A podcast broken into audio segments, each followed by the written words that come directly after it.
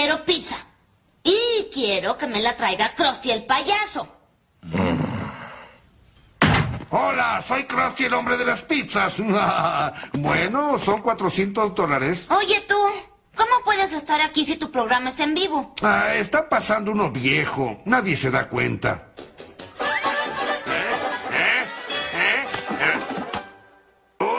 No se alarmen. Pero tomaron las Islas Malvinas. Repito, han tomado las Islas Malvinas. Las Islas Malvinas están aquí, cerca de la costa de Argentina.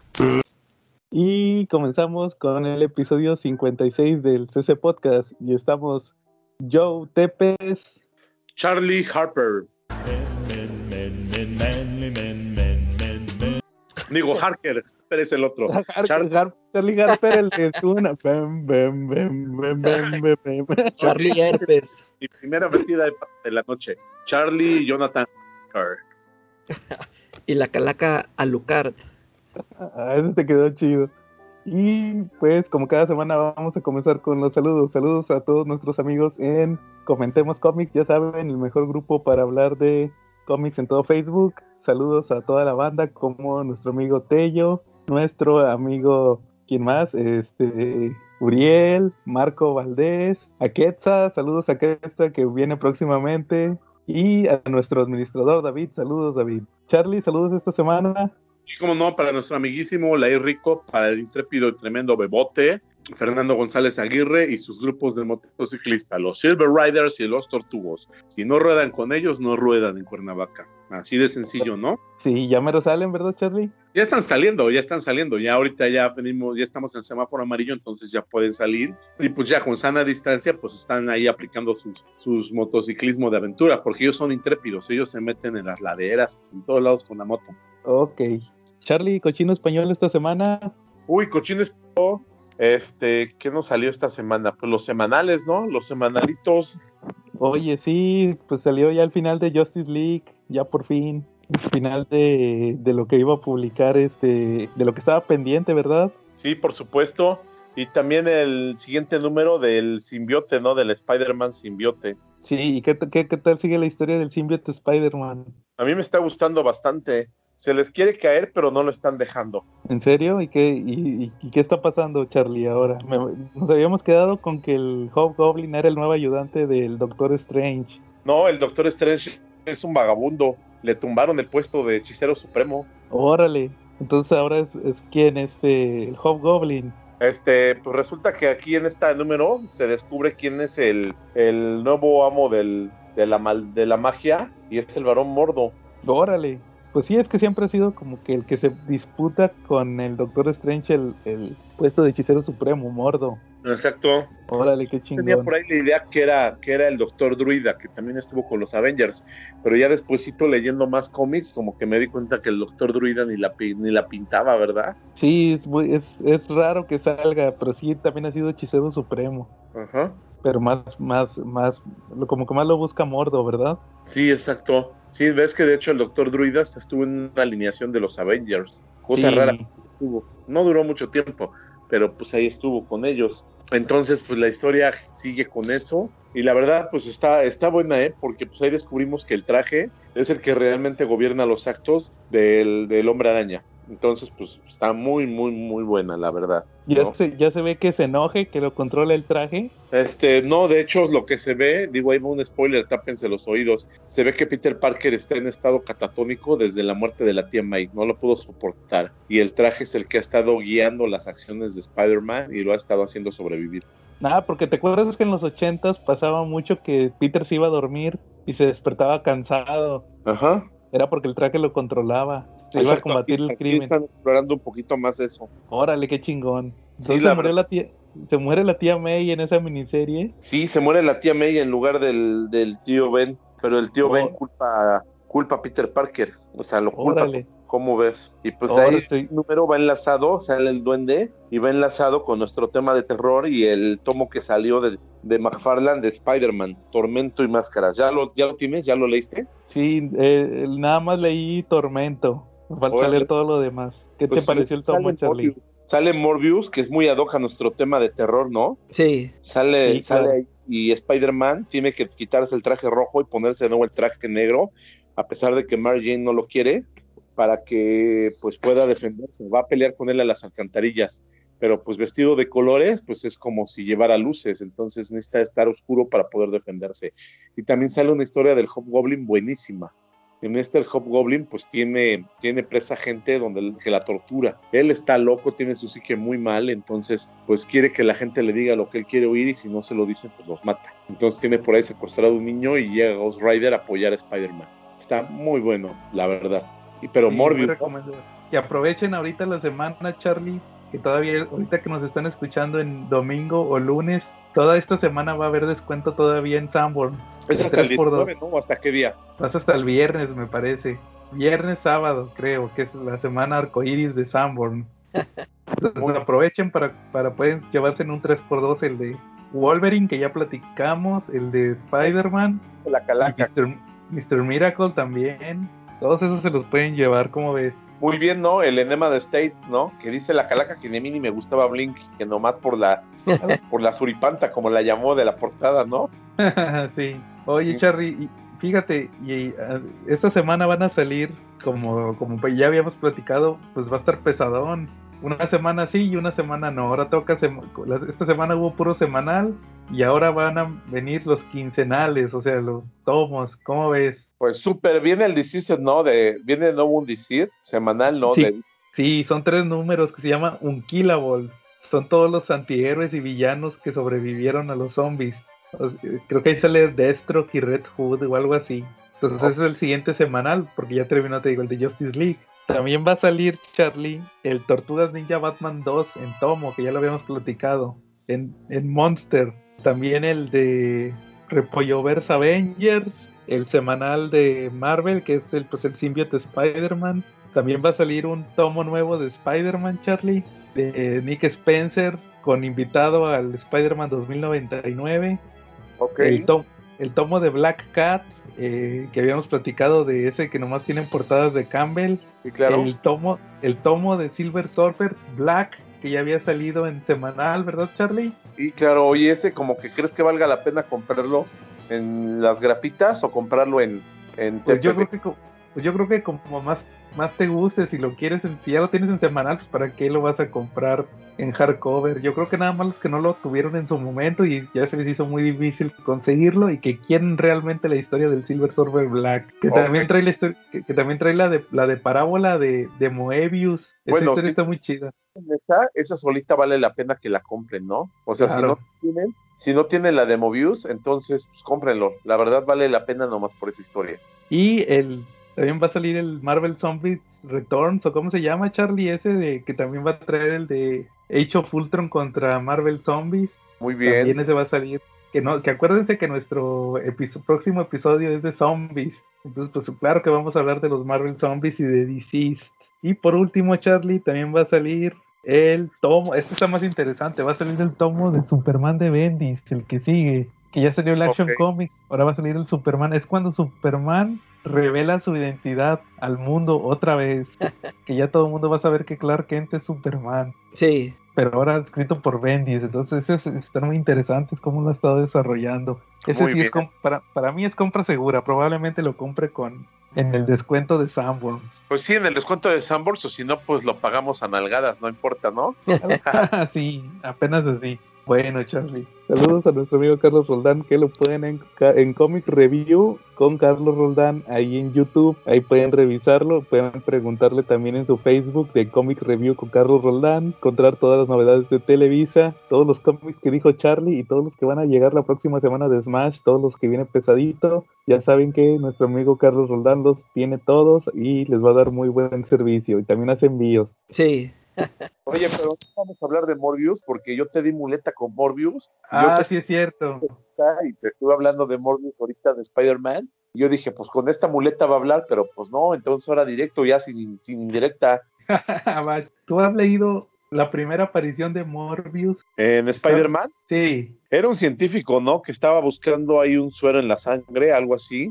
Y Sí, que, mira, eh, este Morbius aparece por primera vez en el Amazing número 101. sí, Te, acu- te acordarás porque en el número 100 Sí. es una historia donde Spider-Man quiere renunciar a sus poderes. Se toma un suero que supuestamente le iba a quitar sus poderes y, y para sorpresa de él le salen otros cuatro brazos. Es la famosa historia del Spider-Man de seis brazos. sí, claro. Ent- Entonces, al mismo tiempo, así termina el número 100, empieza el 101 y aparece Morbius y pelea con Spider-Man. Entonces es- pelean y llega este Spider-Man, le pide a Kurt Connors, el lagarto, que le preste su laboratorio para esconderse porque no sabe qué hacer, que lo vean con sus seis brazos. Resulta que llega al laboratorio y también llega Morbius por ahí que iba pasando ahora sí que casualmente. Pelean y llega Kurt Connors que se transforma en el lagarto y así termina el 101 que se van a pelear los tres. Te digo, nomás aparece Morbius ahí, que es vampiro, que tiene super fuerza, pero nada más. Pero posteriormente en el 102 pelean y ahí sí te muestran en un flashback el origen de Morbius. Resulta que es un científico, como tú dices, que tiene su, su amigo científico y su prometida, pero resulta que él le oculta a su prometida que tiene una enfermedad que tiene degeneración de las células sanguíneas. Entonces él está buscando una cura y resulta que tiene una máquina que usa radioactividad y tiene un murciélago que lo va a usar para que supuestamente los murciélagos tienen esa están tra- tratando de crear una cura poniéndose células de, murciélago. Y qué hace pues igual que el hombre araña que fue mordido por una araña radioactiva. Aquí a Morbius le pasan por radioactividad las habilidades del, del vampiro pero digo del murciélago y termina convirtiéndose en vampiro. Y lo primero que hace es que mata a su compañero científico con su super fuerza ¿Cómo ves, Charlie? De hecho, es lo que vamos a ver en la película, cuando, si algún día sale la película de Morbius. Oye, ¿y ahí no vamos a ver tentáculos en lugar de colmillos y chupadas de sangre? Ventosas, era ventosas, Charlie. Ah, bueno, esas cosas. No, pero fíjate que eso está, ahí te va, Charlie, porque eso está curioso. Eh, curiosamente, en estas primeras apariciones de Morbius, nunca se ve que le chupe la sangre a alguien. Jamás se ve. Estaba el Comic Code, ¿no? En ese momento en boga. Sí, y se supone que según el Comic Code no puedes usar vampiros ni sangre. Por eso Morbius era, si te fijas en lo que te platiqué ahorita, el origen de Morbius era por radioactividad. Por eso era el vampiro viviente. Nunca mencionan que sea un vampiro que, pues, que haya sido muerto por un vampiro o esté muerto. Entonces Morbius es el vampiro viviente. Sí, de hecho era para evitar el Comic Code, manejaban eso porque no podían poner muertos, ¿no? No podían poner la palabra muertos, estaba, estaba dentro de la lista de las prohibidas, ¿no? Sí, así es. Entonces, este, eh, por eso mismo te- eh, me haces la broma de que yo pensaba que Morbius era como en las caricaturas de los noventas de Spider-Man donde tenía ventosas en las manos y ahí eh, les absorbía la energía, la energía a sus víctimas, no que en realidad era un vampiro. Que como mencionas en el Sub-City de, de McFarlane, ahí sí es un vampiro tal cual Morbius, ¿verdad? Ya en los noventas Sí, exacto. ahí sí ya era un vampiro tal cual, pero en los 70 tenía muchas limitantes Morbius y los demás personajes de, de Marvel. De hecho, por eso, no sé si tú te acuerdas, Charlie, que el hijo de Jonah Jameson llegó a ser hombre lobo. Exacto, John Jameson fue a la luna y se encontró una piedrita y regresó como hombre lobo, ¿no? Se volvió hombre lobo. Pero era por la piedra esa, por ese amuleto. Exacto, era, era recurrente personaje de Spider-Man, ¿no? Ahí salía de enemigo de él. Sí, pero sí, sus poderes no eran sobrenaturales, eran con magia. De hecho, el Marvel amuleto. maneja mucho que hay vampiros. Tú puedes ser vampiro por varias formas. Puedes ser vampiro de manera sobrenatural y puedes ser vampiro por, por una magia, por una maldición. Y puedes ser vampiro por un tema científico, por un tema que vaya más desarrollado con la biología, que tenga explicación. Puede ser un suero, puede ser una enzima, ¿no? Entonces, como que hay riqueza de vampiros ahí en Marvel. Sí, de hecho, en la, de hecho me acuerdo mucho que en la serie de los noventas de Spider-Man esa del Morbius con las ventosas manejaban también lo de salió Blade en esa serie y salía que su madre era la mamá de Blade era como una reina de los vampiros y la mamá de, de Blade que era una vampira mística o sea con origen de vampiro normal influía sobre Morbius que era pues, un vampiro científico verdad entonces ahí se mezclan muy bien en Marvel ese tipo de mitologías de los vampiros, de los diversos tipos de vampiros. Entonces, Charlie, ¿algún, algún otro tema que traigas esta semana o tú, Calaca? Pues la calaca quiere que yo platique ahora de películas, está enojado porque este, dice que siempre me hago sándwiches mientras él está platicando de películas. Entonces, Charlie, a ver, ahora traes una recomendación.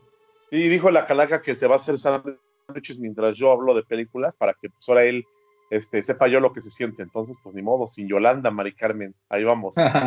Les voy a platicar de unas películas de vampiros poco conocidas, que, pero que vale la pena que las vean, ¿sale? Se las voy a decir así según las pienso de la, de la, pues de la que, de la menor hasta la mayor, hasta la que es imperdible, ¿sales? No viene Ok. crepúsculo, ¿sale? ok, Ok, la primera es Mr. Vampiro. Mr. Vampire es de 1985 y es una película de, de chinos, de vampiros chinos. Entonces salen unos vampiros que aman los Genshin Han y esos vampiros tienen la característica de que es chistosa la maldición porque en China tiene la tradición de que si un gato brinca sobre un cadáver, este se va a volver vampiro.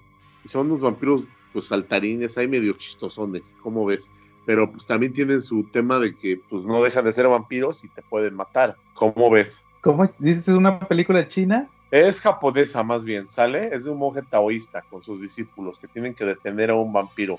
¿Cómo ves? Órale. Sí. Luego tenemos de ahí el vampiro. ¿Te acuerdas que en el Conde Patula mencionaban mucho a Germán Robles, ¿no? Que Claro. Ah, que Germán Robles. Pero resulta que Germán Robles protagonizó esa película que se llama El vampiro. Es mexicana y pues la verdad es, es muy buena, ¿eh? vale la pena que la vean. ¿Sale? ah, esa sí la he visto, está muy chida. Luego de ahí, si te gusta, si te gusta la música de David Bowie, si te gusta la onda así cultural, porque David Bowie pues era muy cultural, ¿no?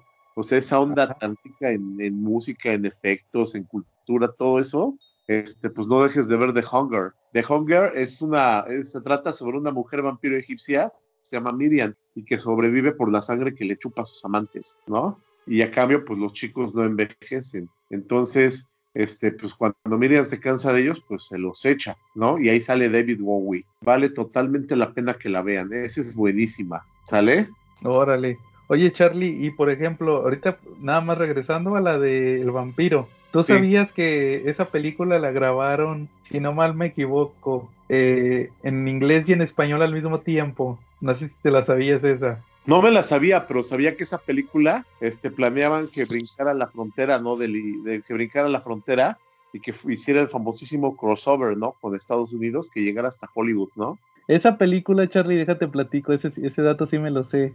¿Eh? Si no mal, si no mal lo recuerdo, esa película la grababa, la grababan en la noche. Ok. en, en- en Estados Unidos. Haz de cuenta que la grabaron en Hollywood. Y haz de cuenta que esa la grababan en, en la, en la en la noche, la grababan, pero en el día grababan la versión estadounidense con Bela Lugosi. Era la misma, era el mismo escenario, me parece, si no mal lo recuerdo. Mira nada más, qué dato tan interesante. Ese no me lo sabía, ¿eh? Yo creo que ahora voy a tener que comparar las películas. Me las voy a chutar este fin de semana para ver la escenografía, ¿no? Sí, esa, esa del vampiro sí la he visto, está muy padre.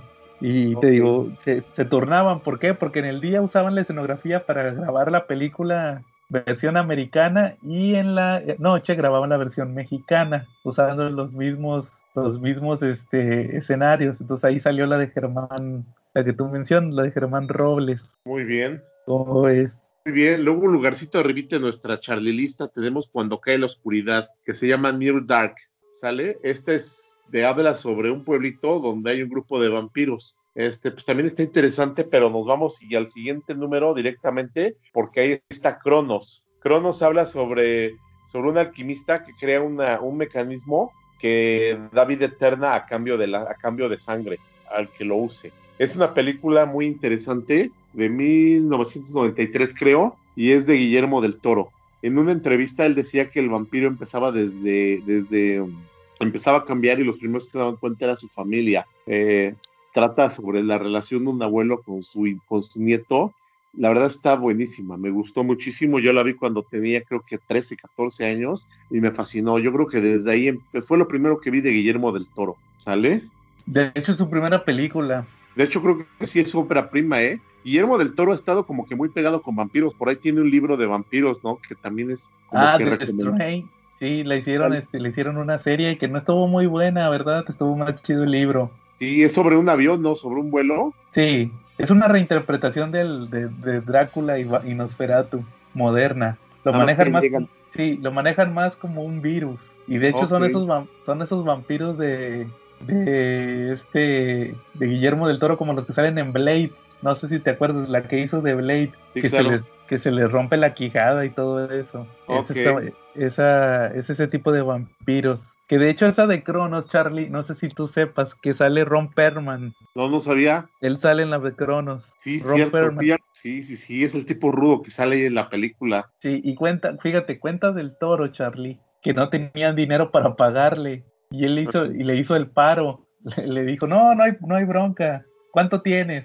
No, pues tanto. No, está bien. Y, y por eso lo, por eso sale Ron Perlman en la película. eh, Porque les hizo, les hizo favor de aceptar lo que tenían. Y ahora sí que yo creo que Guillermo del Toro le, le, le convi- al final le convino a Ron Perlman porque Guillermo del Toro siempre lo mete en sus películas. Ya ves que salió en Pacific Rim Sí, claro. y, sal- y fue el protagonista de las dos películas de Hellboy. Exacto. Ron- También es muy bueno Ron Perlman. La verdad, yo no visualizo a Hellboy sin él, la neta. Claro, y también salió en la de Blade, esa que hizo Guillermo del Toro, también ahí sale Ron Perlman. Exacto. Oye, Y si, si otro que no hubiera sido Guillermo del Toro hubiera hecho la de Hellboy, igual y nos hubieran hecho la marihuanada, man- la marihuanada de meter a la roja de Hellboy o algo así, ¿no? Ah, sí, pero pues ya ves que el otro que hizo del nuevo Hellboy, al final el maquillaje era muy parecido, Sí, exacto. pero, pero yo creo que la actuación de Ron Perlman como Hellboy es icónica.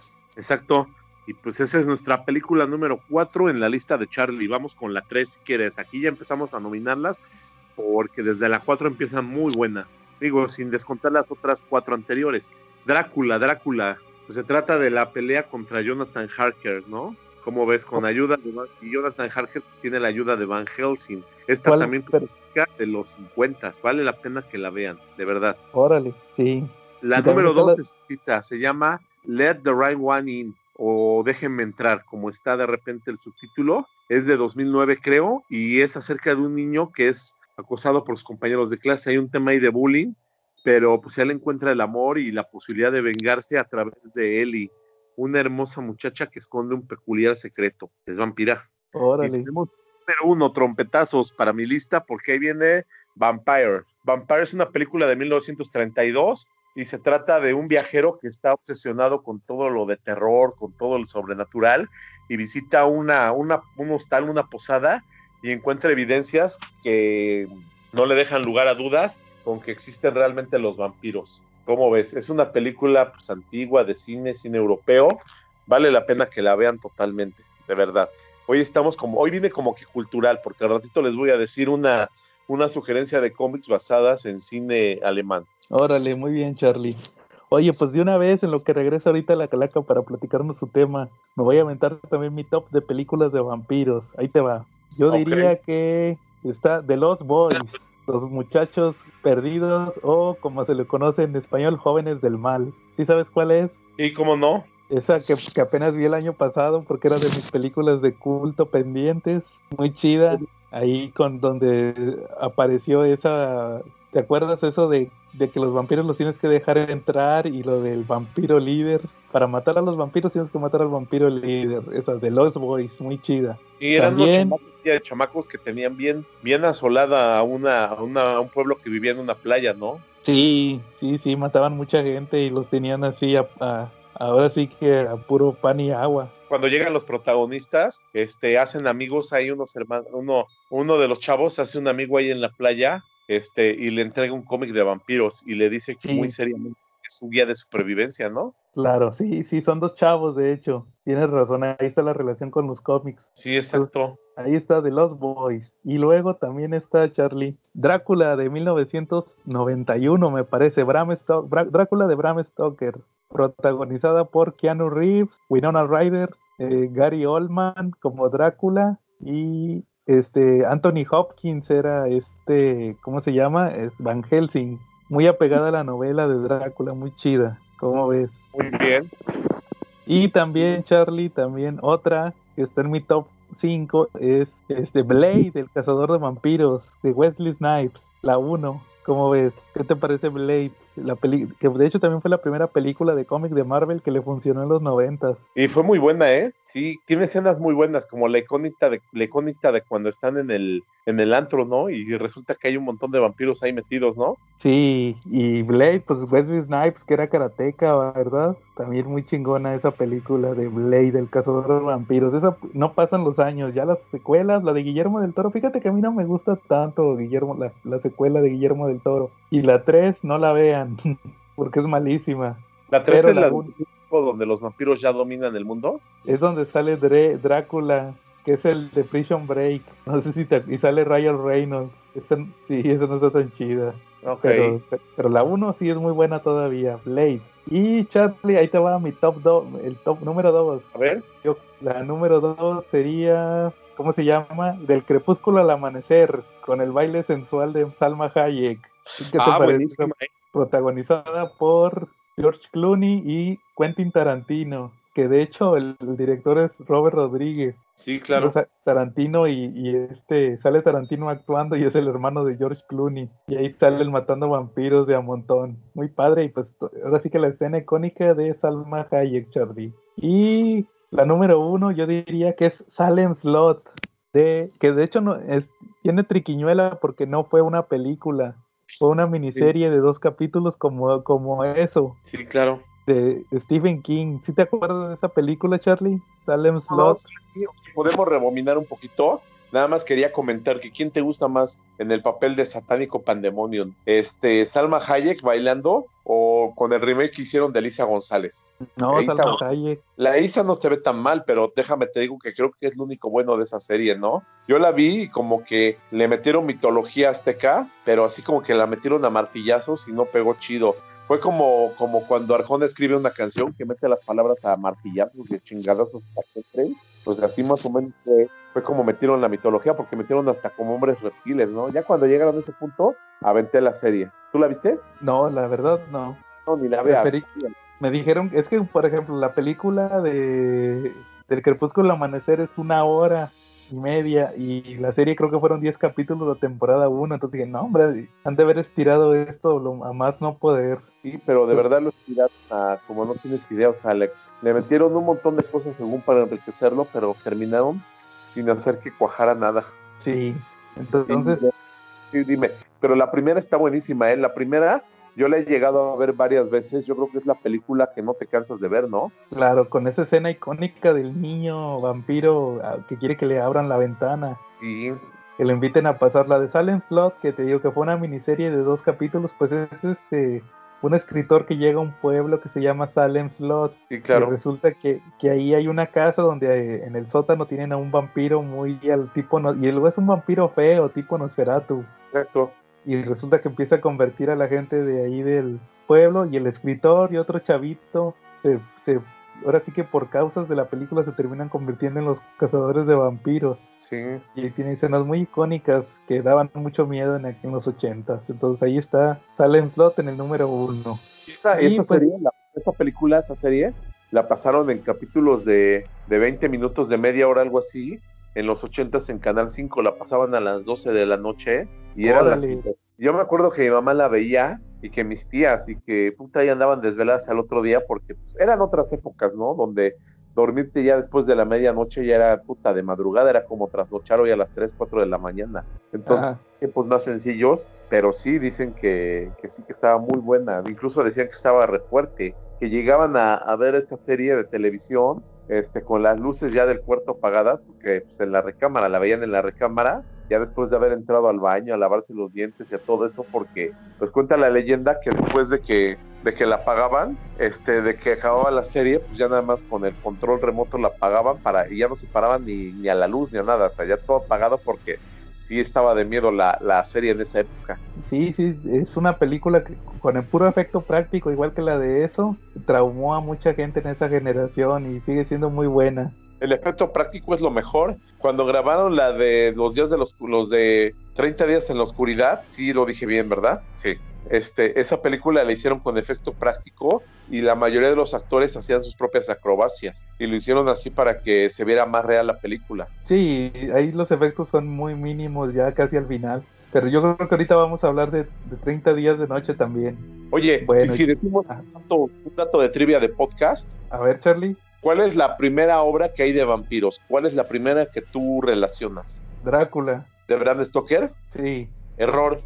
El primer, la primera historia de vampiros pertenece a John William Polidori. Él fue el que le creó el género vampírico y lo escribió en Ginebra. En 1816 y en 1819 salió publicado su libro. Él es el primero que habla de vampiros. Eh, su historia habla sobre una noche de tormenta en donde el protagonista está acostado. Hay una escena de cama y es una noche con una tormenta muy fuerte, hasta con rayos y truenos. Y a través de esos rayos y truenos puede ver una figura que está echando afuera esperando para entrar. ¿Cómo ves? Digo, nada más era un vampiro. para que les den ganas de leerlo. La verdad, este empezó como un cuento corto, está muy, muy, muy bueno. Léanlo, de verdad, no pasa nada, está buenísimo. Muy bien, Charlie, ya quedó tu recomendación. Y ya regresó la Calaca, entonces vamos a ver qué tema nos trae esta semana. Calaca, ¿algún tema que traigas? No, ahora no vi nada. Otra vez. bueno, no está bien, Charlie. No he tenido chance de ver nada. Ya vi el final Está- de ah, The ¿sabes qué? Estaba viendo la serie de la de The Voice, pero Ajá. no la he terminado de ver. Me, me quedé en el capítulo 6. Ah, órale. ¿En qué, qué, qué pasa en el capítulo 6? Ya no me acuerdo. Es Mm, cuando sale lo de lo de qué. Pero ya no, ¿Sí? ya, ni, ya ni me acuerdo ni en qué se quedó. Este, pues anda de. El, el Homelander anda de novio con la morra esta, Storm. Ah, ¿no es cuando le aplasta el cráneo al vato? Pues es hasta el 7. Es que así empieza el 7. Sí, ya, ya ni me acuerdo ni en qué se quedó. Fue Sí, lo- es, cua- es cuando, sí, pues cuando andan, va, que les dice su identidad, ¿no? Sí, Ah, sí, eso que ya le dice chido. que tiene quién sabe cuántos años. ¿Cuántos años? Fíjate que el final está chido. Ya, ya lo vi, el final de The Voice. Y tiene, otra vez tiene otra, otra escena tipo Femme Power. Ya ves que la, la de cuando están grabando la, ya ves que cuando están grabando la película, esa es como burla. Eh, sí, o sea, es la Ah. escena de la película. ¿no? Sí, va, la otra es este, esa sí está chida, esa sí es, esa sí dices, oh, esa sí patea trasero, no como la de Endgame, todo, todo forzado, ¿no? Sí, se pone bueno el, el final de, End- de The Voice. De hecho, ¿sabes qué? Lo que estaba, te- no te voy a spoilear, pero como, como, no sé si tuviste la serie de Preacher, No la terminé, me falta la última temporada. pero sí viste que la primera temporada es como, te deja la serie, tú terminas de ver la primera temporada y te deja la serie como al principio del cómic. Eh, que así igual la temporada así acabó, así acabó, o sea, pasan muchas cosas que no te voy a decir, pero como que te dan a entender que ya podría empezar ahí el cómic. Obviamente pues ya pasó lo de, lo de Hughie, ¿verdad? sí, Pero lo de que lo de que van a ser el equipo para vigilar a los superhéroes. órale, por fin. Ahora sí, ya no son así como Black Ops, ¿va? O sea, ya no es pura venganza, ya ya sí formalmente como en el cómic, ya van a tener su equipo, van a ver qué pasa. Bueno, muy bien, entonces pues si no hay nada más que hablar, pues vamos a pasar a nuestro tema principal.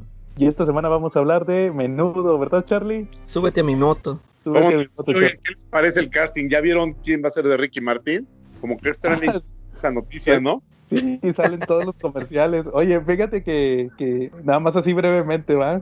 Me chuté el primer capítulo de esa serie, ¿va? Nomás es puro morbo. ¿Qué pasó, yo? Eso no se hace. Nomás es puro morbo, Charlie, pero como que te- es que estaba viendo la tele, va, y ahorita te ponen todos los comerciales de Ricky Martin y puro pedo, o sea, ni siquiera sale. Es pura mercadotecnia. Para que la Eso vean. sí, sí, entonces, este, si, si ven los comerciales de- en la tele de Amazon, no, no caigan como yo, no sale, ¿va? Nomás es para vender, pura mercadotecnia, pero funcionó. y ahí está, creo que en Amazon ya toda, no sé, no, la neta no sé si está toda la serie, no sé, pero nada, pues ahí está. Te- Y hablan con su acento que me ¿Está cae gordo. entretenido el capítulo? ¿Cómo, Charlie? ¿Y si está entretenido el capítulo? Pues, pues es el primer capítulo, pasan muchas cosas como en cualquier lado. Mira. Dicen que el Félix quería, quería ser parte de menudo, que era su sueño cuando era niño.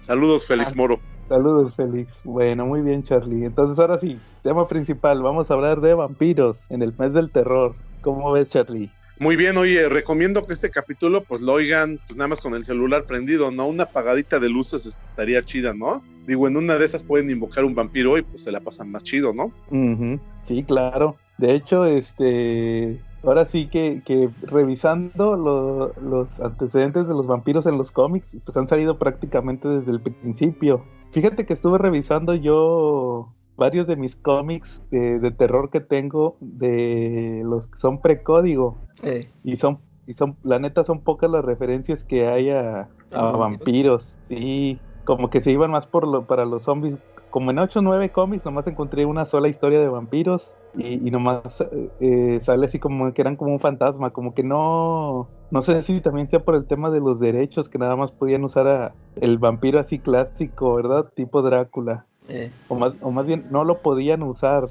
y como que no tenían mucha imaginación para los vampiros, ¿va?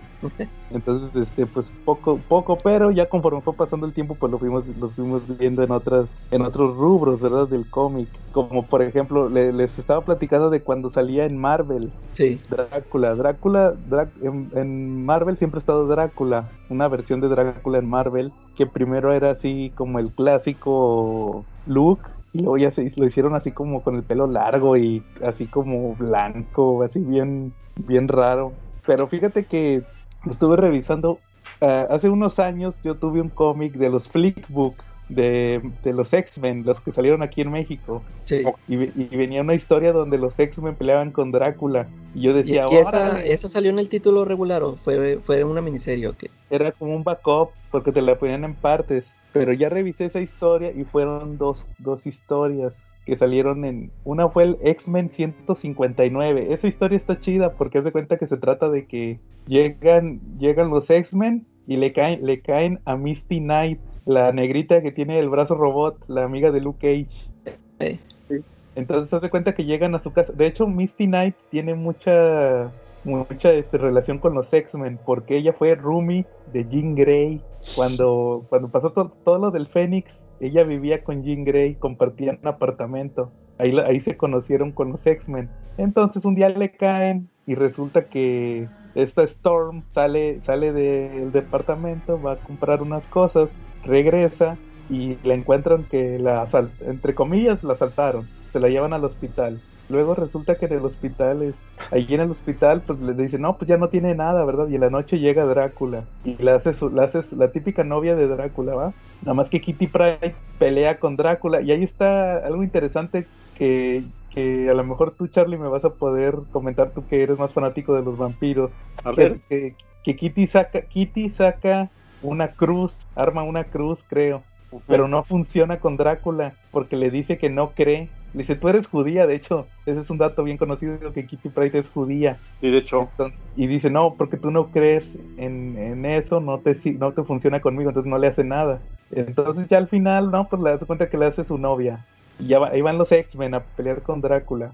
Y resulta que Wolverine también se le ocurre con las garras hacer una cruz. Y el, y el Drácula le dice lo mismo, le dice, te voy a decir lo mismo que le, dice, le dije a la niña, tú también eres ateo, tú, tú no eres judío, tú eres ateo, entonces no me haces nada. Pero en, en esto se le aparece Nightcrawler y también hace Ay. una cruz y, la de Nightcrawler sí, le, sí lo quema. eh, Porque ya ves que ese es bien religioso, ¿va? sí, claro. Entonces ahí ya lo derrota. Ya al final Storm eh, sale del hechizo. No les voy a platicar cómo sale del hechizo, pero Storm es la que, se- según era la única que le podía pelear a Drácula. Y se pelean y ya lo, lo derrota. Y, y después hay un anual de los X-Men, me parece que es el anual 6, es lo que estaba leyendo, donde resulta que, que Drácula quedó cierto como relación psíquica con Storm, como un residuo, quedaron como conectados, como, co- como estos, ¿cómo se llama? Como Kylo Ren y la Rey. No, pues de cuenta que le habla. Y resulta que ahí va la Kitty Pride a cazar a Storm, porque Drácula anda haciendo que Storm, como ya ves que es ladrona también, Storm. No, Sí. pues haz de cuenta, en los cómics es ladrona también, entonces haz de cuenta que, que la manda a robar unas joyas. Y, así, de hecho la manda a, robarse un archivo, pero era tipo ladrona de joyas. Entonces de cuenta que no, pues al final sale Kitty Pryde cazándola y todos dicen, oye, pues qué onda, porque era la Kitty Pryde niña. Y, todo el cómic te quedas así de que qué onda con la Kitty Pryde, va. No, pues ya llegan los X-Men y igual pelean con Drácula otra vez. Y al final resulta que Kitty Pryde estaba poseída por la hija de Drácula, porque en Marvel tiene una hija que sale en varios cómics. No, pues ya al final este mata a Drácula. Y, y la, la chavita ha quedado en, la, hija de, de, Drácula, ahí ya libera a Kitty, va, pero como quieres villana, salen varios cómics y pues el Drácula siempre revive. Entonces eso es la, más o menos nos preguntaban también en Facebook sobre si los X-Men habían peleado con vampiros, pues esos son los que me acuerdo, cuando pelearon con Drácula, ahí las estuve revisando. Es el 159 de los Uncanny X-Men y el anual 6, son los que se pelearon con Drácula. Ya después no me acuerdo. ¿Cómo ven? Muy bien, es muy buena historia esa. ¿No? Sí, es de Chris Claremont, son de Chris Claremont. Sí, son chidas. ¿Cómo ves, Charlie? Pues mira, en el What If número 24, creo que de la segunda época, ya sabes que yo soy Lord Nomentero, eh, yo lo tuve y lo leí y lo dejé ir. Este nos presenta una historia, What If Wolverine has become the Lord of Vampires. ¿Qué es lo que quiere decir en inglés piporresco? Que qué tal si, si Wolverine se hubiera vuelto el señor de los vampiros. Y la historia nos remonta hacia eso, cuando los X-Men fueron vampirizados por Drácula y ahora este Wolverine pues se encarga de Drácula y él se vuelve el mero patrón de los vampiros. Entonces, pues empieza a vampirizar mutantes. Ya sabes, las historias de ahí son un poquito apocalípticas y siempre tienden hacia lo más feo. Entonces empieza, pero también son medio racistonas, porque por ejemplo, los mutantes, pues ahí siempre ven por mutantes, los Avengers ven siempre por los Avengers. Entonces, en ese caso, pues Wolverine empieza a hacer su armada de mutantes, pero curiosamente solamente manda a llamar a enemigos de los X-Men y a X-Men no toma en cuenta a los, a los Avengers ni a nadie de ellos. Entonces, pues es una historia muy buena, se las recomiendo. El cómic está un poquito caro, pero vale la pena. Si quieren ver de repente a un Juggernaut, también me emocionó mucho ver a Juggernaut como vampiro en esa historia.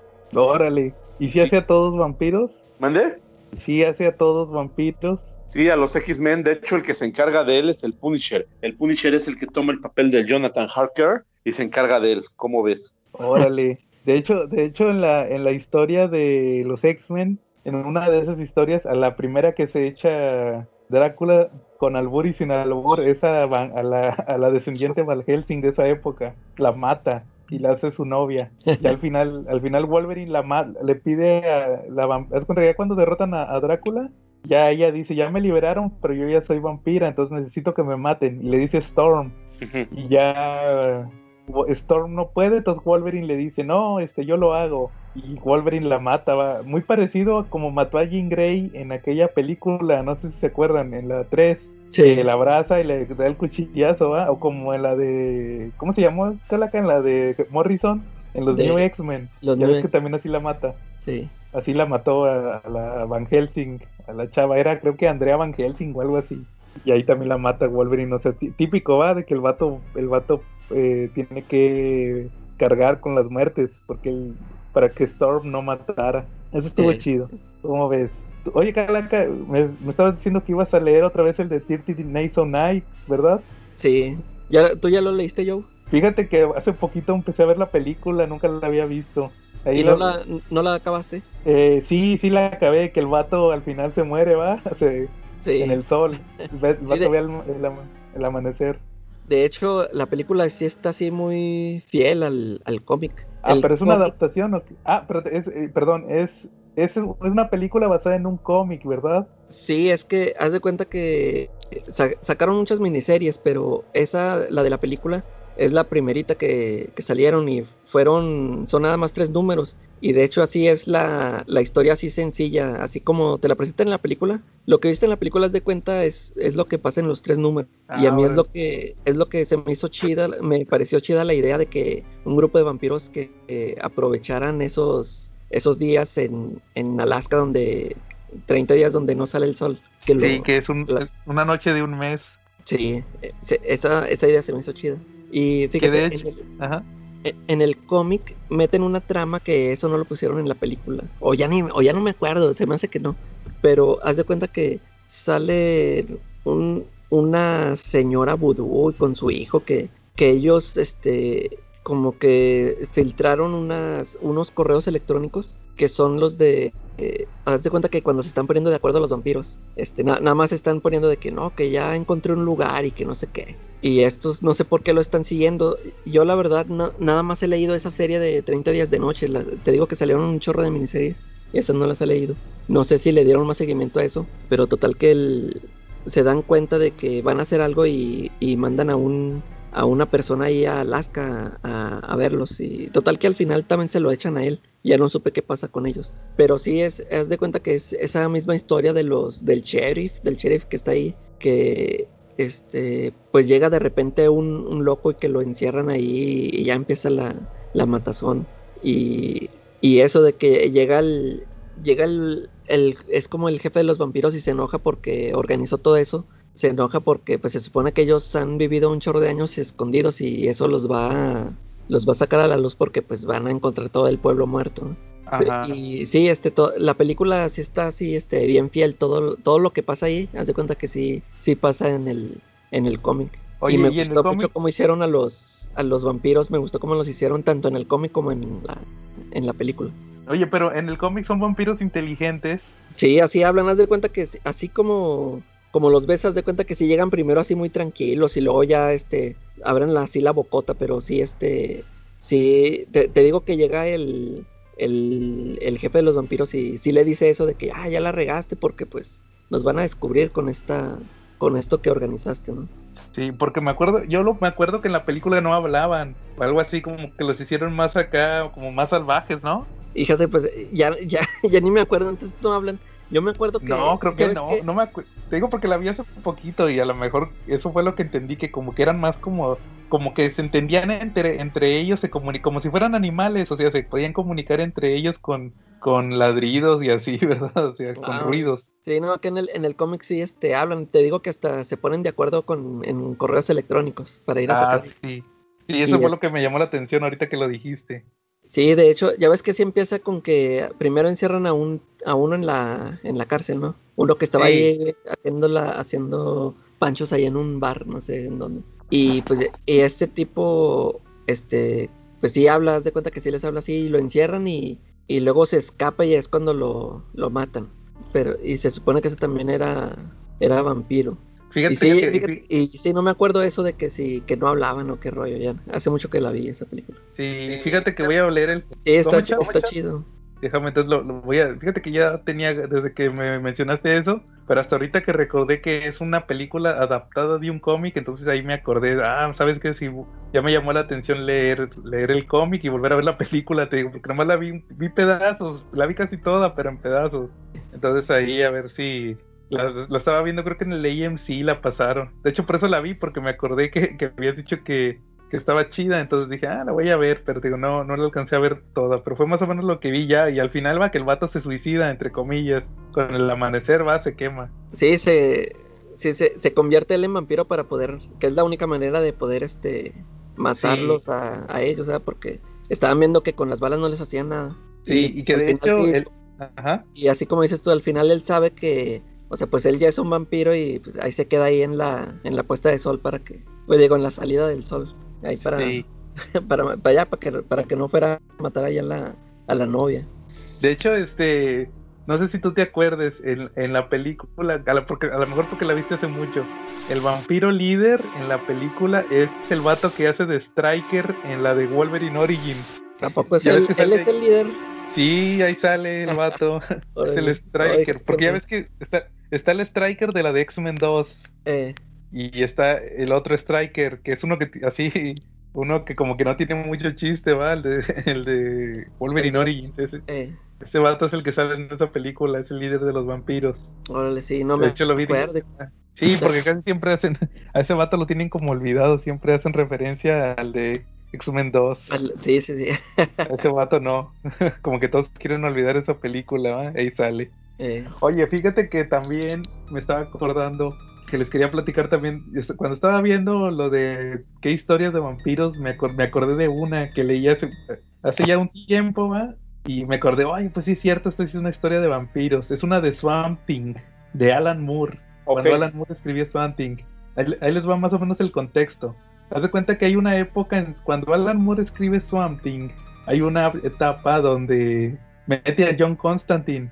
Entonces el John Constantine, haz de cuenta que es cuando Swamp Thing empieza a, como que empieza a darse cuenta que tiene poderes místicos, porque el Swamp Thing, haz de cuenta que era nada más así como, como una mole, Sí. O sea, él nada más era un monstruo del pantano grande y fuerte. O sea, lo podían herir y todo. Entonces el vato hace cuenta que ya empieza a darse cuenta que tiene como poderes místicos. De hecho, hay un personaje que se llama Nuke Face, que es uno, uno así como nuclear, que lo quema y pensaban que se había muerto, pero revive Something así como, como Baby Groot. Eh, ¿Te acuerdas? que nomás lo plantan, ¿va? eh, revive el vato. Entonces, este, ahí se empieza a dar, vuelve a crecer, ¿va? Pero se tarda como un mes o más de un mes en volver a crecer. Entonces ahí se da cuenta de que, oye, como que sí tengo poderes acá, ¿va? No sabía que era inmortal. Y después se le aparece el Constantine. No, pues el vato ya le empieza a platicar que, no, que sabes que es que tú eres místico, entonces, este, pero así mamón, va, tipo Constantine. El vato le dice, te voy a empezar a mandar a misiones y tú vas y con las misiones te vas a empezar a dar cuenta de, de, de tus poderes, ¿va? No, pues le dice, no, ocupo que vayas a tal lado y, y para que estés allá mañana. Y le dice, no, pero pues ¿cómo me voy a ir, va? Pues si yo soy un, un monstruo, no, no, ni modo que agarre un tren, porque si se movía antes, subía los vagones del tren. Entonces, este, no, dice, tú puedes mandar tu, tu mente a otro lado y crecer en otro lado, ¿va? No, pues ahí manda el Swanty. Y el vato mm, así se conecta como con las plantas, se va y se tarda un día en crecer en un lado. No, pues haz de cuenta que la primera, de las primeras historias, creo que es la primera, de esas misiones que le pone John Constantine, es que lo manda a un pueblo en, Chi- en, en Illinois, donde está Chicago. No, pues haz de cuenta que, que están unos chavitos de un pueblo y resulta que se van a, la- a nadar al lago. No, pues se ponen a nadar, va, y, y de repente uno se... La típica va, de que está nadando y de repente uno lo jalan para abajo. eh, No, pues ya sale, va. Sale el morro, va, y ya está pálido. No, pues se sacan de onda los chavitos, va, de que, oye, ¿qué onda? ¿Qué te pasó? No, pues resulta que el chavito se convirtió en vampiro y muerde a los otros chavitos y los convierte. No, pues se da cuenta que resulta que ya llega el Swamp Thing y resulta que hay vampiros submarinos. Esa historia, haz de cuenta que resulta que, que ya llega el Swamp Thing a ese pueblo, se llama Rosewood. sí. Y haz de Sí. cuenta que resulta, resulta que no es un lago, es un pueblo que se inundó. Y haz de cuenta que está sumergido. Entonces el Swamp, ya se acuerda Swamp Thing, no, que ya me acordé de este pueblo, ya había estado aquí. Entonces yo, yo busqué esa historia y es una historia que escribieron en el Swamp Thing 3 antes de que entrara Alan Moore. Pues haz de cuenta que esa historia se trata de que Swamp Thing iba en el tren, en el vagón del tren, va, así típico como los vagabundos con una chavita. Y de repente cuando pasan por ese pueblo, se suben unos vampiros, así unos punks, unos punks. No, pues haz de cuenta que la chavita, el something protege a la chavita y la chavita se va, pero le, le tiras cuenta que le tira un golpe a una vampira y cae encima de una caja de madera. La caja se quiebra y se, se clava las astillas y se muere. No, pues ya, ya se baja el something, va en el pueblo y conoce a unos, a los sobrevivientes, va así como la de Tirty, haz de cuenta que como la de Tirty Days of Night. Estos los, los tenían que estar escondidos en la, en la noche, pero en el día se salían a matar vampiros. O más Sí. bien como, la de, como en la de Soy Leyenda. ¿Te acuerdas que el Will Smith Eh, sí, sí. salía en el día a buscar vampiros?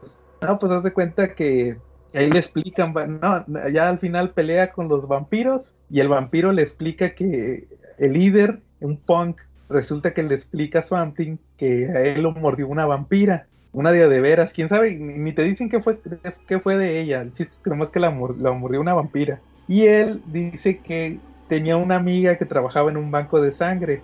Entonces él le cambió una bolsa de sangre normal por una de él, él para comérsela y él dejó una sangre suya para sustituirla para que no se dieran cuenta. Pero el chiste es que esa sangre se la fueron poniendo a la gente y así se fue transmitiendo el virus. No, pues te das cuenta que el pueblo se hace de vampiros. No, pues ya das cuenta que al final resulta que el Swamp Thing pelea con los vampiros, pero este el- el- uno de los sobrevivientes se pone así medio loco y vuela la pre- tenían una presa. El vato tí- típico pone los cartuchos de dinamita, va, y vuela la presa, entonces se inunda el pueblo. Y ahí queda, va, el Swamp Thing sobrevive porque pues es Swamp Thing. Y Alan Moore regresa, vuelve a contar esta historia en, su etapa y hace cuenta que resulta que no se murieron los vampiros, te explican que se adaptaron. Entonces, pues ahí debajo del agua no les llegaba la luz del sol. Entonces, pues hace cuenta como estos chavitos que te, que te platico que estaban nadando, pues ahí pues, pudieron morder a uno, ¿verdad?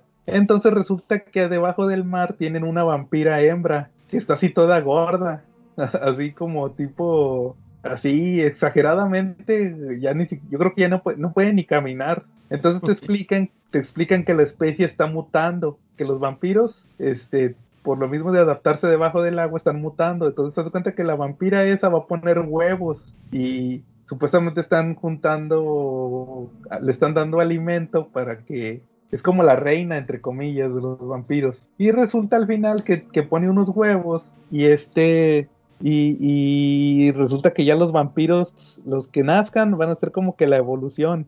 Y son como unas pirañas, así, unos pinches monstruos pirañas, así bien, bien locos. Entonces al, final resulta que el Swamp ya para, para darles a los vampiros, sí se les pone medio locos. Haz de cuenta que, que, se vuelve a meter en las plantas y se hace como gigante. Nomás se ve así como la cabeza de Swamp que desvía, vuelve a, secar el pueblo, desvía todo el agua, entonces se hace cuenta que se baja el de agua y ya les cae el sol, y todos los vampiros se, mueren por el sol. Pero sí, ya, y ya en eso se regenera, va, y llega Constantine así como si nada, va.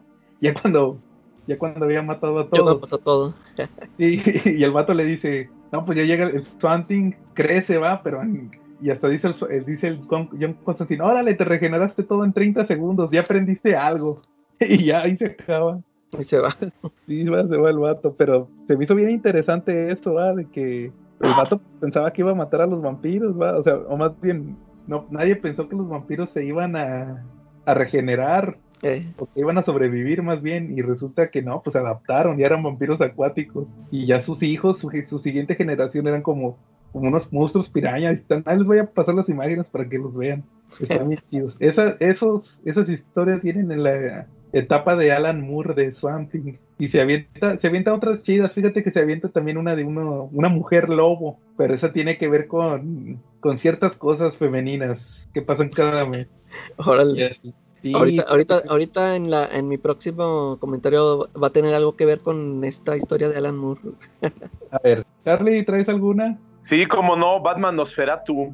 Digo, me salió un poquito del Red Rain, que es la que apenas publicaste magistralmente en la, en la página del grupo, no en nuestro canal. Y ahorita yo les voy a platicar de Batman Nosferatu. Mira, en 1996 en DC Comics iniciaron una, una serie de tres Elseworlds que fueron particularmente interesantes. En su momento yo los encontré un poquito aburridos. Solamente publicaron uno de esos en México y las otras dos pues no fueron publicados nunca.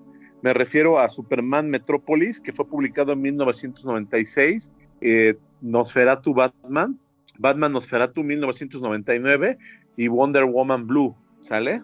1999. Eh, lo curioso de esto es que están basados en, en películas del expresionismo alemán, ¿sale?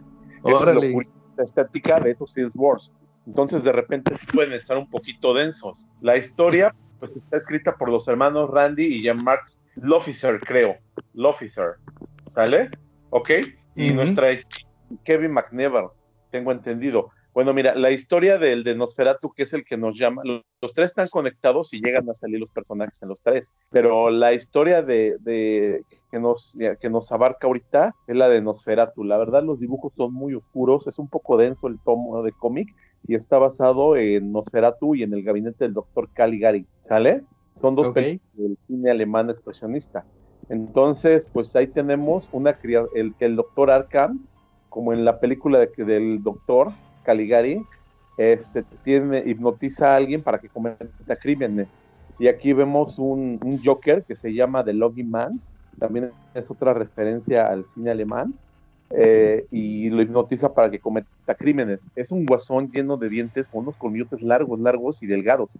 Eh, la imagen está impresionante. Ahorita les mando las fotos, ahí las tenemos para que las pongamos. Eh, y él comete crímenes pues, en nombre del doctor Arkham.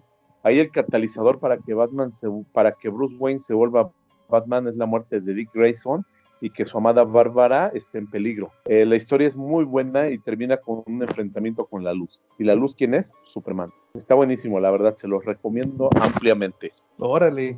Y dices que entonces que los tres estuvieron basados en expresionismo alemán. Efectivamente. Y sí lo publicó Editorial Vide. ¿Todos los tres? estuvo publicado, lo publicó creo que en el 2001, algo así. Órale. Sí, de hecho aquí estoy viendo ese Batman Nosferatu. Está, bien, está bien interesante el arte.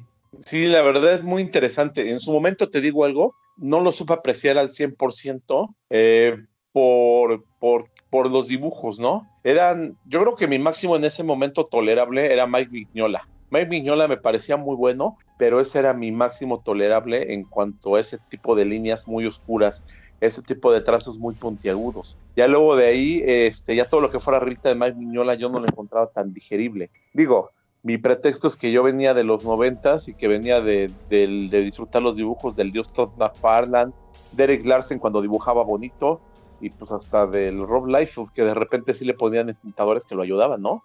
También estaba por ahí el dios, dios Potasio, entonces pues tenías como que como que un estilo bien definido en los noventas y este cuate no pegaba tanto con ese estilo, ¿no? Era, era muy oscuro.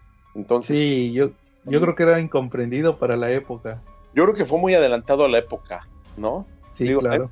Fue totalmente oscuro, lo tuve que leer dos o tres veces para medio pescarle. Y déjame te digo que yo, cuando tenía esa edad, pues sí, cuando lo leí, pues sí había visto ya algunas películas, ya había visto la de Nosferatu, pero aún así no me terminó de cuajar totalmente. Como que sentía que el dibujo no estaba, no estaba en su, en su apogeo. Ya despuésito, pues se ojea y pues ya encuentras toda la razón de ser. Pero tuvieron, tuviste que se tiene uno que pues, desintoxicar del arte de los noventas para poder entenderlo. Órale. Sí, entonces ahí está la recomendación de Charlie, que son tres Elseworlds, ¿verdad, Charlie? Wonder Woman Blue, Superman Metropolis y Batman Nosferatu. Efectivamente. Fíjate que los voy a revisar, me llamaron la atención. Están muy buenos, ¿eh? Por ahí de repente, si alguno de ustedes quiere, de los que nos escuchan, quiere impresionar a una chavilla que le diga que los cómics son para niños, enséñele uno de estos tres. Y díganle, y háblenle de cine expresionista alemán, invítenle un capuchino y van a ver qué intelectuales se van a ver. Va, Charlie. Calaca, ahora sí, nos comentabas. A ver, yo, yo no puedo dejar este pasar un, podcast sin hablar de Spawn. Voy a hablar de, una historia de Spawn que se llama Bloodfeud. Esa la escribió Alan Moore, por eso ahorita lo comentaba. La escribió Alan Moore y la dibujó Tony Daniel. Ay, mi ídolo, Tony Daniel. ¿Era cuando dibujaba chido o todavía dibujaba chavitas? Sí, no, sí, está bien diferente ese estilo ahí. Está así, ah, lo voy a revisar. Pero, pues sí, a las, a las chavas que sale, sí las dibuja acá chido. Ah, órale, ya me convenciste. Fíjate, está muy, está muy interesante esta historia y, y muy rara porque este no, no me queda claro. Bueno, Haz de cuenta que esa fue una miniserie de, ah, no me acuerdo si tres o cuatro números, pero este, como que solo unas cosas que pasan ahí en la serie sí entraron en continuidad con, con, el canon de Spawn y otras no. El final, por, por ejemplo. Como, como, el, como el Batman Spawn. Sí, ándale, así de que se supone que sí pasó y luego hasta le deja la marca y luego después te dicen que esa se la dejó otro y así está muy confuso. Pero fíjate, está, empieza la historia con una secuencia de esas clásicas de Alan Moore, este, que cómo te va, o sea, cómo les da los guiones al, a los artistas de que les dice, no, que como que en, esta secuencia tú vas a manejar la cámara así como en, esas películas de que viene algo de muy lejano y, y se ve que llegan las personas. Haz de cuenta que ah, en, un, en un departamento ataca hacia unas personas algo. Haz de cuenta que estamos viendo la toma de, en, primera persona de algo que se está acercando hacia unas personas y llega y las mata. Y, y luego haz de cuenta que cortan la escena y este está el, el spawn, está soñando con su, haz de cuenta que nada más se ve su traje así solo, flotando así, ya es que es un simbionte. Para ese entonces, este, es que esa serie salió en los, durante los primeros números de Spawn. Y para ese entonces, este, pues el Todd McFarlane todavía ni desarrollaba bien al, al personaje, o sea, también nos explicaba bien qué rollo con, con el traje y todo eso, y aquí Alan Moore es, hasta le pone nombre, es el que le puso el nombre al, al simbionte, ese que se llama K7 Elita, algo así. Órale. Y este, y, yo me acuerdo bien que en, esos primeros números del Spawn, él este, se desmayaba así muy seguido, se, perdía el conocimiento y porque como que le llegaba un flashback o algo así. Siempre, así, haz de cuenta que perdía el conocimiento. Y así haz de cuenta que se, este, se ve que le está hablando el traje de algo que le dice que, está, que necesita alimentarse y no sé qué. Total que ya regresa en sí el spawn y no, que está rodeado de los, ya es que estuvo viviendo ahí en los callejones con vagabundos. Y ellos le dicen, no, pues es que te desmayaste y ahí estabas, quién sabe que estabas balbuceando. No, pues. Este, entonces empiezan a aparecer muchos cuerpos ahí en la ciudad y traen, traen a, este, a un agente especial, mandan traer a un agente especial. Y total que él, haz de cuenta que empieza con la teoría, les, les, este, les dice, no, ¿saben qué? Es que yo vengo aquí, me, trajeron porque voy a tratar el asunto de los, los sujetos paranormales que se han estado presentando aquí en la ciudad. Que los Young Blood, que los Wildcats y que no sé qué mutantes o demonios. Y, total que pone imágenes de Spawn. Y aquí este ser que ustedes le, que le llaman que el Spawn, pero miren, haz de cuenta que él empieza a tener la, lanza la teoría de que es un vampiro. Dice, miren, aquí este, aquí estas imágenes que tenemos, siempre aparece rodeado de murciélagos, ya es que siempre lo ponían acá en los, siempre está ahí en las, eh, o sea, siempre sale nada más de noche, y luego trae la capota esa, y luego dice, y, y, puede que sí lo hayan visto alguna que otra vez en el día, pero pues por eso es que trae un traje todo pegado a la piel, todo, todo completo. Ya, y luego este, Total que pues empiezan a, salir noticias, haz de cuenta que le echa toda la... Lo, ponen así como que, que, más buscados. Y este, de repente haz de cuenta que el spawn este, tiene otra vez ese, ese... se desmaya otra vez.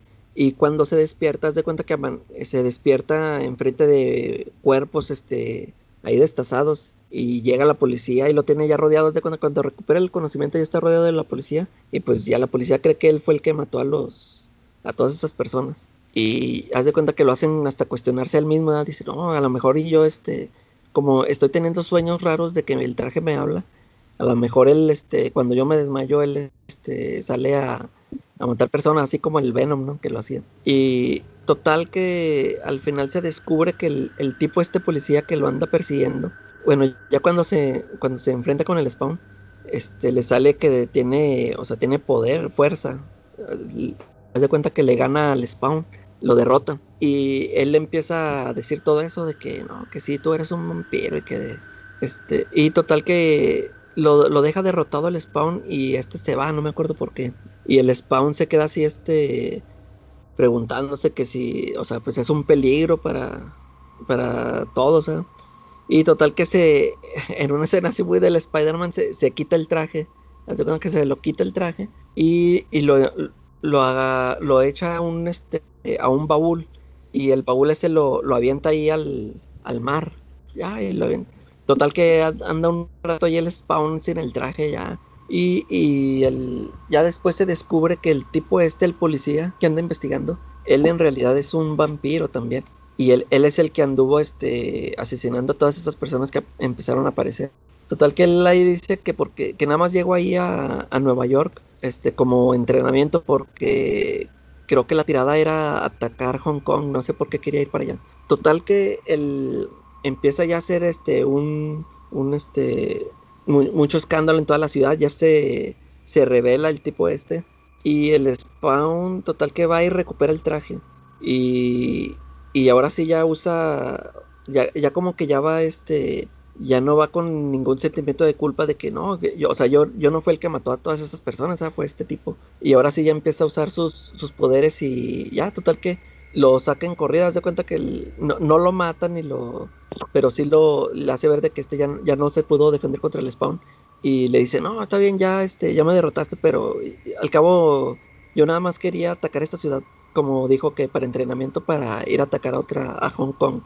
Dicen, nada más que pues ahorita yo a, ti ya te destruí, ya, ya te puse a, ya puse a toda la gente en tu contra, todos ellos creen que eres un vampiro, todos, hasta los, los vagabundos con los que vivía también ellos lo, ya lo querían matar, lo querían linchar. Y total que se va y se queda el, el spawn ahí, este, y llega el, este, el Sam, Sam ya es de los de Sam Twitch, los detectives, y le dicen, tranquilo, Spawn, nada más, este, venían, venían repatrullas, nada más vienen para hacerte unas preguntas. Y el Spawn se queda así pensando y dice, no, si es cierto lo que dijo este, este, ya me hecho a toda la gente en contra, ya no voy a estar aquí viviendo a gusto, siempre me van a estar persiguiendo. Y total que decide irse al, se avienta al, al mar y, y se hace cuenta que en eso se acaba la historia en que se avienta al mar y dice, aquí siempre es de noche, aquí siempre voy a vivir este, a gusto, nada me va a molestar en la oscuridad. Y en eso se acaba. Y eso, y me, me, recordó mucho eso de lo que dijiste de los vampiros que se, que se quedaron a vivir también ahí en el. Sí, debajo del agua. debajo del agua. Y te digo, pues Órale. ahí, ahí se supone que se acaba la historia en que ahí se va a quedar Spawn, ya nunca va a salir. Pero pues en la serie regular, este te digo, en, en esta serie el, el vampiro ataca a Twitch, lo deja casi muerto. Y por eso te digo que como, como que unas cosas sí las dejaron en continuidad. E- eso de Twitch sí se vio que estaba en el hospital y sí mencionan que fue por ataque de este tipo. Pero ya después el, el Spawn anda allí como si nada, o sea, no, no se quedó a vivir ahí abajo del mar como, como había terminado esa, esa serie. Como que nada más, como que dijo Todd McFarlane, no, pues ese fue el final que le dio Alan Moore, pero este la continuó, ¿no? Como que no- nada más tomó ciertos elementos, como lo que te digo del, lo del traje, todo esto de que está vivo y todo eso. Y eh, está, está interesante esa historia, es, es lo que siempre he dicho yo que casi todos los trabajos que hizo Alan Moore en Image este, están, están hechos casi casi en piloto automático, pero tienen, mu- tienen mucha calidad de que lo que estaban haciendo al principio la mayoría de los autores ahí en, en Image. Este, son muy, muy entretenidas este, las historias de, de Moore, aunque, aunque no le echara tantas ganas. Sí, ya ves que también se aventó el Spawn White Cats. Eh, Ah, y, ese y muchos chido. títulos de Rob Liefeld que ya ves Ah, el Supreme. ¿quién era? Supreme. Sí, Sí, Supreme, y no me acuerdo cuál otro se aventó. Sí, de lo mejor sí- John Blood, creo que también trabajó con John Blood. eh. No, pues ya, acuérdate que todos esos que publica DC, de Wildstorm, este, Prometea, Eh, este, Tom Strong, la Liga de Caballeros Extraordinarios, todos esos que tiene DC ahorita por porque compró Wildstorm, va, sí. pero esos se supone que eran de Image, ahí tuvo muy buena época Alan Moore en Image. Ah, Así, eh, todos ahí en esos títulos, ahí sí le echó muchas más ganas. Ahí sí, este, él hizo su sello, él, él quiso hacer su sello del America's Best Comics. Y ahí, Ujú. sí, ahí sí él estaba, como que sí traía muchas propuestas. Sí, esos están muy chidos. Eh, Va. Bueno, ahí, ahí les va el último que traigo yo, que de hecho ahorita que, No, que Charlie... Así delgadito. ¿Cómo Charlie? Puedo decir nada más uno chiquitito antes de que No, adelante. Va. Oye, ¿y ustedes se consideran compraportadas? Una que otra. A veces. Yo creo que todos somos compraportadas. Digo, todos los comiqueros despreciamos a las compraportadas, pero todos somos compraportadas. Y pues yo les traigo que en el 2010 Marvel, como estaba reestructurando su universo de vampiros, sacó a la venta unas portadas variantes de vampiros. Ahí se las dejo para que sigan haciendo, inflando los precios de historias que no valen tanto la pena, pero nomás por la portada. Ahí se las dejo, sacaron un- todos los cómics durante el 2010, durante un mes en particular, vinieron con portada de vampiros. Todos los personajes estaban vampirizados.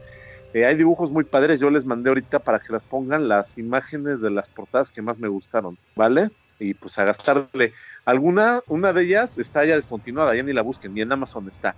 Y las otras, sus precios están entre 12 dólares hasta los treinta y tantos. Entonces, pues no están tan caras todavía. Inflen los precios, cómprenlas, no me decepcionen. Órale, yo creo que sí las estoy viendo y creo que pues, a la gente que les gustan los vampiros, sí les, sí les puede interesar estas, estas portadas, Charlie. Gracias. Bueno, oye, oye, Charlie, ahorita que mencionaste a Hellboy, se me olvidó checar cómics de Hellboy de vampiros, porque Hellboy también se peleó varias veces con vampiros. Ahorita Ajá. que, a- ahorita que me acuerde, me acuerdo de este Vladimir Giurescu, que fue uno de los primeros con los que peleó, salió en la segunda miniserie de, de Hellboy.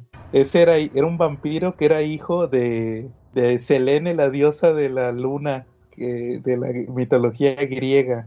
Ahí sale, de hecho ese personaje sale todas las, sale hasta el- eh, todas las, la mayoría de las miniseries de Hellboy hasta el final.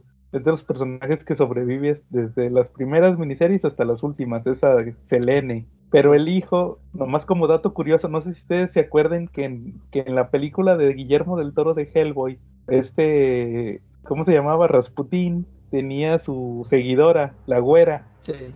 La que estaba enamorada de él. En los cómics, en los cómics no estaba enamorada de él, nada más era su seguidora. Ella, la pareja de ella era el vampiro ese que les digo, este Vladimir Giurescu. Ese sale desde el principio también. Este, hubo un vampiro con el que peleó en Suiza. De hecho, Miño- Miñola dice que es una leyenda de Suiza, de un fantasma que juega póker. Pero dice, no, se me, se me hizo medio simple, va, la historia para Hellboy, entonces le metí que aparte de fan- que no era un fantasma, que era un vampiro, va, y ahí se, se madrean. Y la última es Camazot, ¿se acuerdan de Hellboy en México? Ese era un Sí. vampiro, ¿no? Eh, sí, sí, sí. Sí, era como, Claro. Camazot era, era vampiro, sí, él era porque como era como murciélago, ¿va? Sí. Entonces esos son los que me acuerdo ahorita. Igual si, si me acuerdo de otros se los digo la otra semana. Pero también están las que las miniseries de Batman, de Red Rain, las que puse el video de Red Rain, Drácula, Batman Drácula Red Rain, que es una miniserie donde Batman pelea con Drácula y pueden ver el video en el canal del CC Podcast y en la página de Facebook, donde al final Batman se hace vampiro, obtiene poderes para pelear con Drácula, la consecuencia es que se vuelve vampiro. Pero después tuvo dos secuelas. El equipo creativo era Doc Moench y Kelly Jones, que hacía las portadas de Batman, ¿va? Sí. Entonces, este, ya en la secuela, la primera es, es Bloodstorm. Ahí se trata de que, fíjate que lo que me gusta de ese, de ese universo es que Batman nomás peleaba con mafiosos. En- cuando se vuelve vampiro, nomás era como un Batman que peleaba con puros mafiosos. Ya cuando se empieza la segunda miniserie, llega el Guasón, que es como el Val Helsing.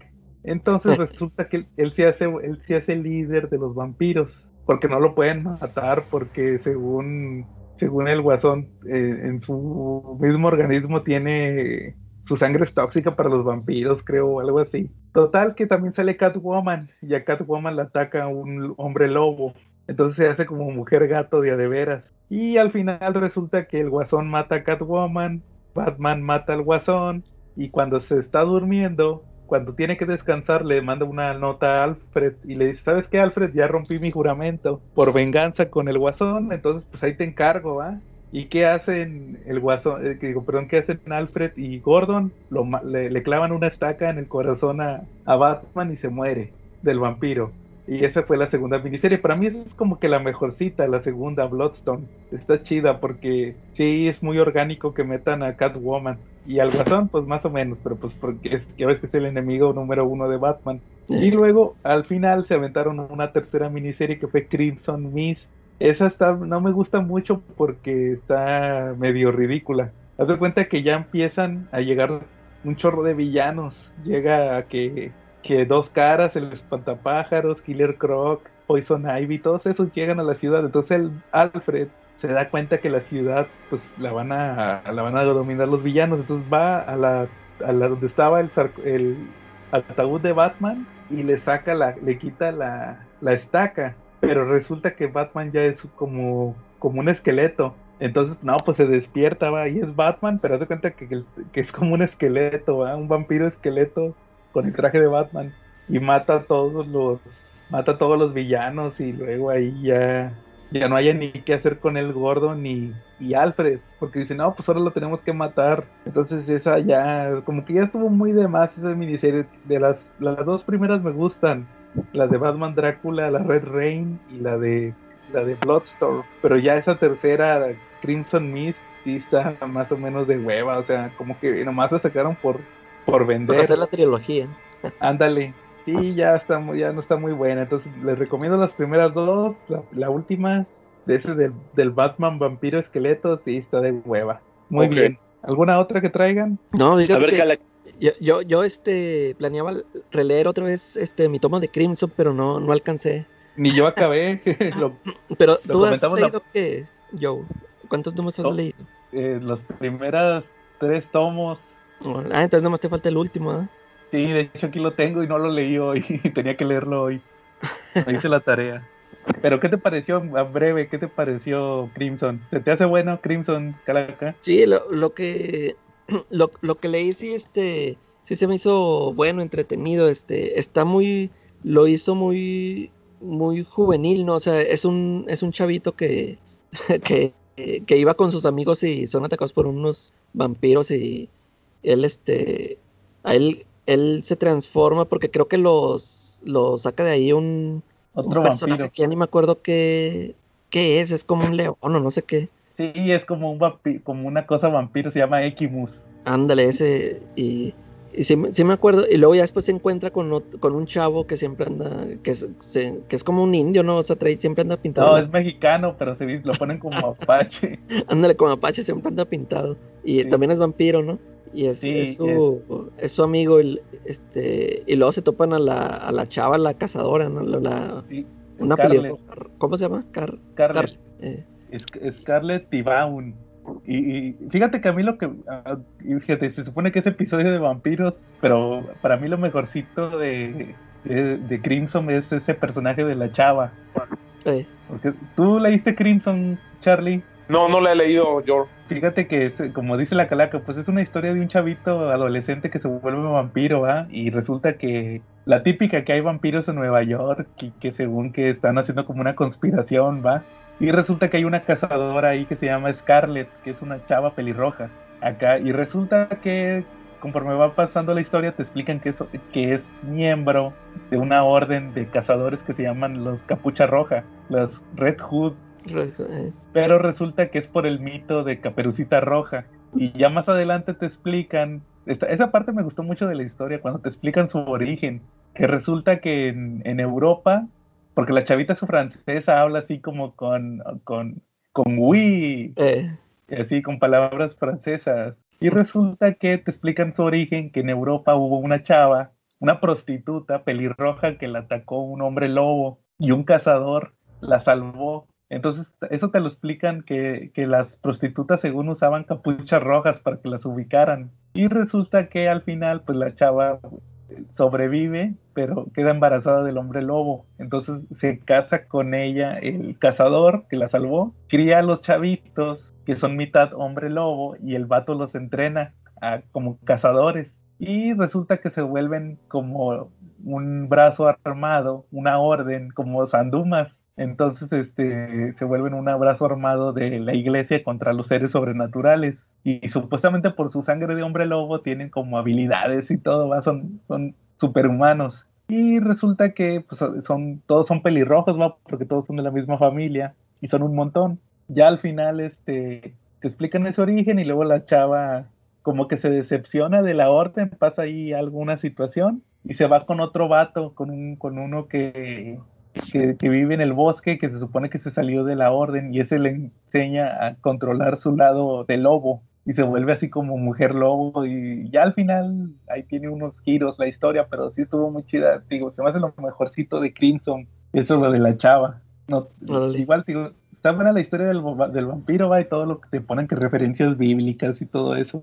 Es lo que estaba leyendo ahorita en el final, va, que no lo terminé de leer, sí, pero sí se me hace muy chido la historia de esta chava. órale. Sí, voy a, voy a checar los, los siguientes números que nunca los. Nada más compré ese tomo, ya nunca los. Pero ¿qué tiene eso? Los primeros números. Los seis, sí, los primeros seis. Ah, eso está chido. Y, y luego cuando le hacen el juicio, hay un, el número que sigue, el 7, está muy chido porque le hacen un juicio Los Ángeles a este chavito. Ocho, eh, Se juntan todos Los Ángeles y iban a votar según para... Se me hizo muy chido porque me acordé, ¿sabes de qué historia? Del Sandman, de la historia del, del dinner, ¿te acuerdas? Ah, la sí, de, es más o menos igual. Llegan Los Ángeles a un dinner donde estaba el chavito y está una chava con sida y otra chava prostituta. Y llegan y como son bien mamones, hacen que todos se suiciden. órale. eh, O algo así, ¿va? Y luego ya resulta que no, pues sabes qué? que vin- se llama Alex, el chavo. Eh, No, que vinimos por ti, va, y te vamos a hacer un juicio. Y llega el diablo, llega Lucifer y dice, no, pues miren, yo estaré ex- expulsado y vetado y lo que quieran, pero sigo siendo un arcángel, entonces yo voto. Y, em- y- y empata, él empata que no lo, que no lo maten. Y entonces al final este ya lo liberan, va. Y resulta, por ahí aparece Dios. En, en- en- ahí en Crimson aparece como una niña. Se le aparece una niña varias veces en la historia. Y al final te explican que como que es Dios. Creo que lo que te dan a entender, creo que es al final te dicen, porque no lo he terminado de leer, pero te explican que es como que es Dios eh, que siempre los está vigilando a estos cuates. Está chido más o menos esa historia, pero ese es el 7, ese cuando le hacen el juicio está padre. órale. ¿Cómo ves? Charlie, ¿algún otro o acabamos por esta semana?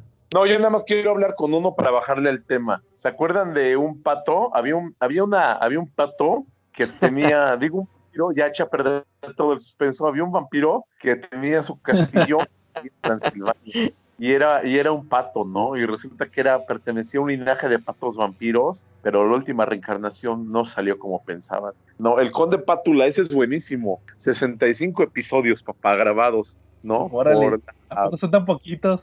con Yo, los, yo los grababa en VHS cuando los veía en la tele. buenísimos, buenísimos, de Órale, verdad. Es como No Don Gato. Sí, ¿verdad? Creo que son datos. de hecho 14 Yo episodios. más. Son como 20, creo, algo así, entre 15 y Sí. 20. Eh, Sí, este es 65. La trama pues giraba entre los intentos del Patolín de, de volverse rico y famoso como artista, como cantante, como magnate, como, como hombre de negocios. O sea, tenía, tenía sus fijaciones, pero no quería ser un vampiro. Y el Igor a huevo lo quería ser vampiro, que fuera malvado. Pero pues el pato estaba más, en, más, más emocionado por comer zanahorias que por comerse una doncella. Y pues la verdad eran historias muy, muy buenas. Incluso salieron publicadas en cómics en- por la por Star Comics en Marvel, la filial así como para niños, en los en las finales de los ochentas. Eh, la verdad es eso sí fue un dato increíblemente difícil de encontrar porque no existe información ni siquiera en Marvel de cuántos cómics publicó del Conde Pátula. O sea, es como si nunca hubiera existido el Conde Patolín ahí en los en los cómics, lo cual es una pena la verdad son muy buenos sus episodios, valen mucho la pena. Eh, a mí particularmente me gustaban, ¿no? Y básicamente porque el Conde Pátula pues tuvo su aparición en Danger Mouse, pero ahí no era bueno, ahí era un villano. Ahí era un villano y tenía un acento así como español y si era malo, malo, pero con ganas. Y esta versión era un poquito más noble, más bonachón, ¿no? Claro, Sí. era como, sí, pues era hacerlo más comercial. Sí, y tenía sus personajes buenos, ¿no? La nana, el Igor, el Bon Patoven, que era su archienemigo, que era el que lo quería casar. Este, los los pingüinos. y del reloj 1, que eran así, tenían un acento medio raro y que siempre hacían chistes malos, ¿no? eh, Ah, claro. Sí, ya habíamos platicado en otro episodio que pues, el, actor, el, el actor que hacía la voz del Conde Pátula se murió este año. eh, Ahí Claro. en un asalto, algo así, estuvo medio gacho. Muy bien, Charlie. Entonces, pues, así quedó nuestro episodio de vampiros. Que fíjate que íbamos a hablar más de películas, pero pues fueron puros cómics. Entonces, nada más los- mencionamos por ahí la de 30 días de noche. Sí, pero también porque era un cómic. Entonces, No, pero igual las películas. platicamos de vampiros y de películas. Ahí les mandé mis fotos y hablamos hace ratito de eso, pues que ya se les olvidó. sí, claro. Yo Sí, pero- conscientes de ya se les olvidó que hablamos de películas. es que tienen, ya, ya les pegué mi memoria de corto plazo que no funciona, entonces pues se les olvidó que les mandé ahí unas fotos ahorita de mis películas de vampiros más recomendables. No está Ah, vaya. por si lo imaginan. igual, pero como quiera, Charlie, acuérdate que vamos a tener nuestro episodio de películas de terror. Igual ahí podemos volver a tocar el tema de las películas de vampiros. Ok, vale. Está bien, entonces eso, estuvimos Joe Tepes Charlie Jonathan Harker. La calaca Lucardo. y nos vemos la próxima semana.